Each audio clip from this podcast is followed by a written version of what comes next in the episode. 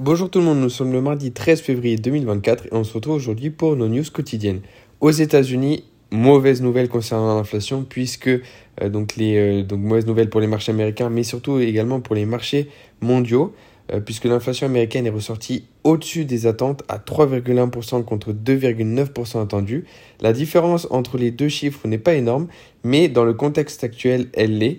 Euh, tout simplement parce que les investisseurs attendaient une inflation sous les 3% et étaient très optimistes quant aux décisions de la Fed en termes de politique monétaire.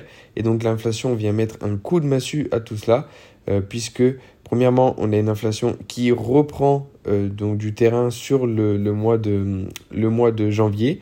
Et ça, on ajoute des, une économie américaine qui est pour le coup assez solide.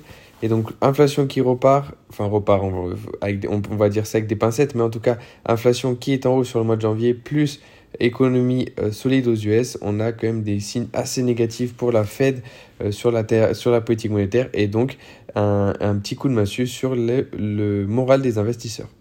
En Europe, euh, pas énormément de news, en Asie non plus, à part des, des entreprises telles que ASML qui gagnent pas mal de, de, de terrain en bourse.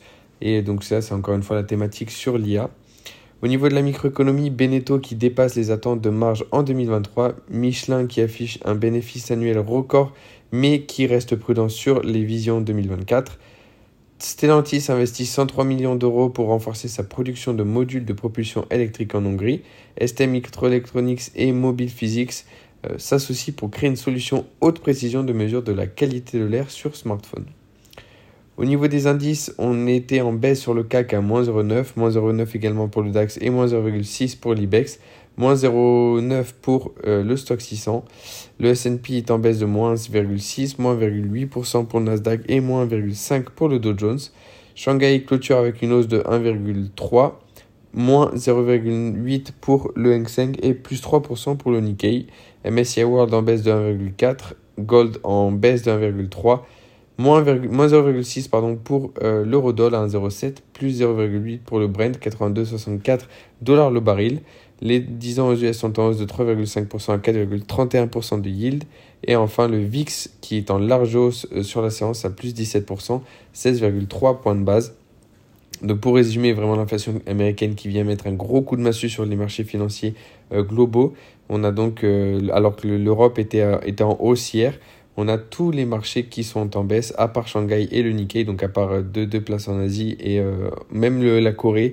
Euh, L'Australie est en baisse, mais en tout cas tout ce qui est Corée, Inde, Chine et Japon, on est en hausse, donc c'est la seule place mondiale qui est en hausse, puisque le reste, en tout cas sur les, indices, les principaux indices mondiaux, sont en baisse. On se retrouve donc demain pour nos news quotidiennes.